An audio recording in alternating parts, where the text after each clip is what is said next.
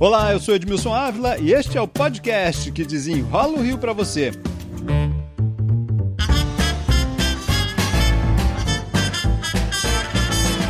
O comércio em tempos de pandemia, gente. Esta semana vamos completar dois meses de isolamento social.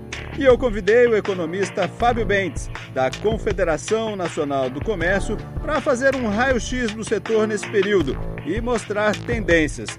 Fábio Bentes, obrigado pela participação.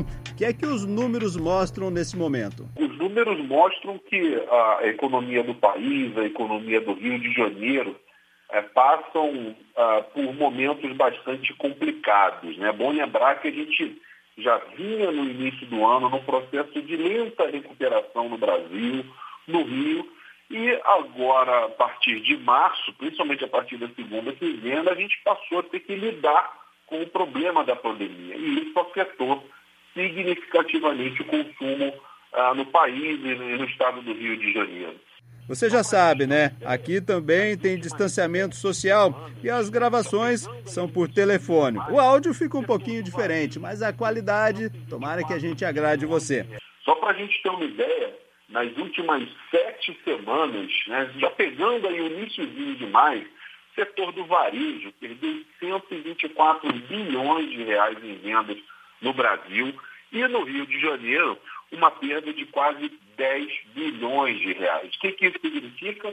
Significa para as famílias uma dificuldade em atender as demandas essenciais de consumo, não por acaso supermercados, farmácias, postos de combustíveis ainda estão abertos, mas significa também uma preocupação em relação ao futuro. Tanto no Brasil quanto no Rio de Janeiro, é uma atividade altamente empregadora. Então, se a gente observa uma dificuldade do varejo em vender, ah, seguramente essa dificuldade eh, se, eh, se prolongar por um período razoavelmente longo, vai significar fechamento de postos de trabalho no Rio e no Brasil. E isso nos preocupa muito, porque a gente sabe que o mercado de trabalho, mesmo antes da pandemia, já não vinha bem. Agora, dá, dá para separar um pouquinho esse setor aí? Você falou de supermercados, supermercados ainda continuaram vendendo, né? Mas tem o outro setor aí de calçados, né? De vestuário, que sofre muito mais, né? Tem, tem. A gente acabou de passar pelo Dia das Mães, né? É, o, a gente a, computou e apurou uma perda de cerca de 60% no volume de vendas do varejo. O Dia das Mães é considerado o Natal do primeiro semestre. Quando essa data apresenta uma queda tão forte como apresentou, uma queda inédita, e olha que a gente acompanha essa, essa série do volume de vendas no Dia das Mães desde 2004, é um indício de que a economia, o consumo no Rio de Janeiro passarão por dificuldades.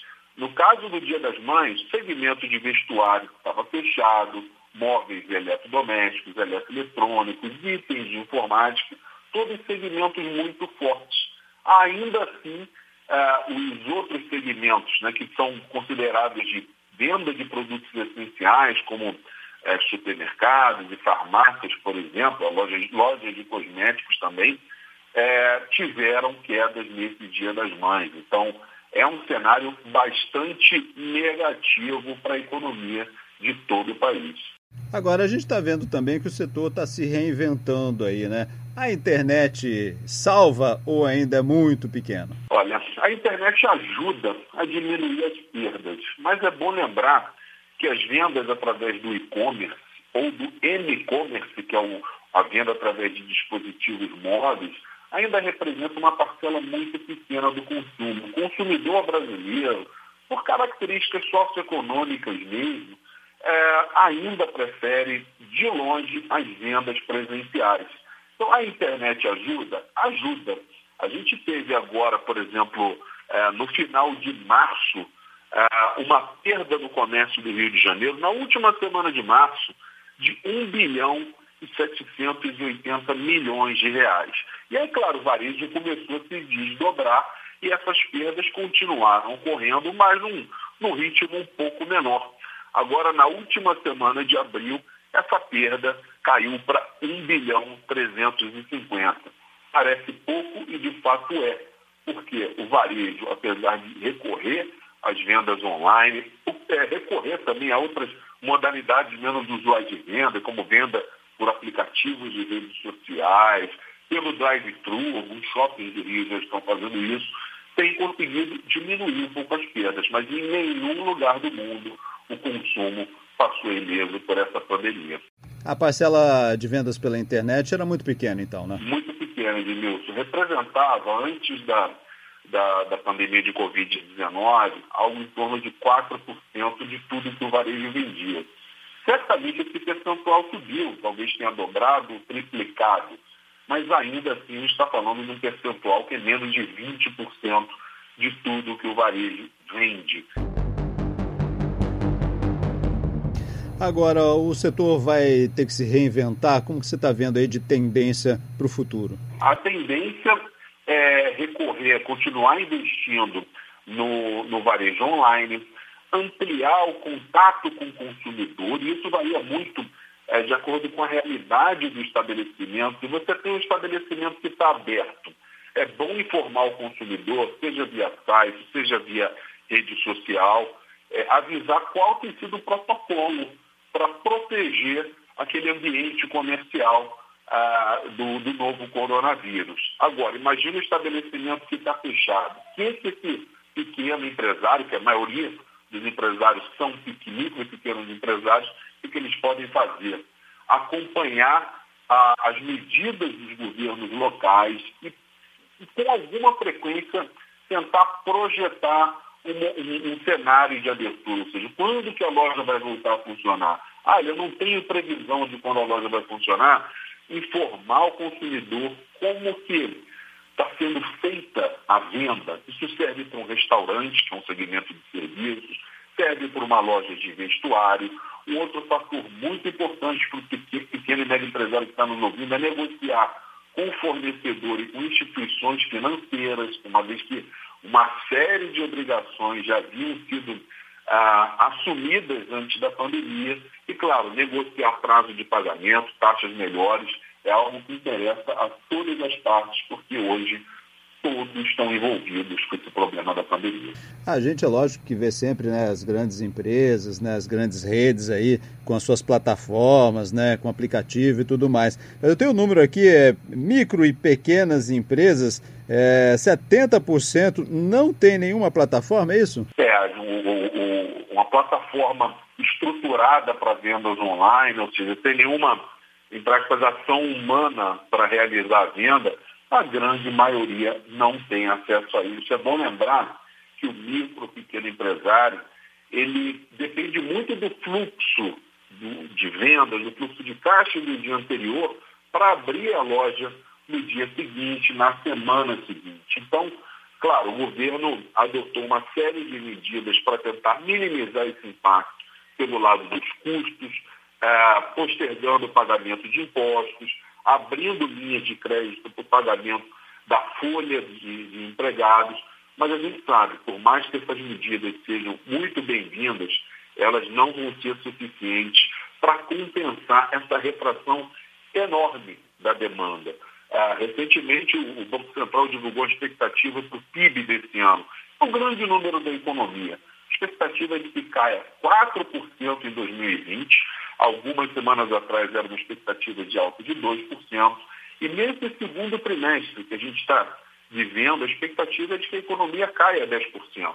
Então, é uma situação muito delicada e que, infelizmente, vai vitimizar algumas empresas do comércio. E quando você fecha algumas empresas, é, você acaba ah, fechando postos de trabalho também. Então, essa recuperação da economia do Rio e do Brasil ainda vai levar um bom tempo para chegar. Essas pequenas empresas, micros, então, elas vão ter que se modernizar daqui para frente, né? Acho que o futuro vai estar nisso. É, a gente tem que procurar algo de positivo num cenário tão negativo, né? De negativo já bastam os números que a gente tem acompanhado.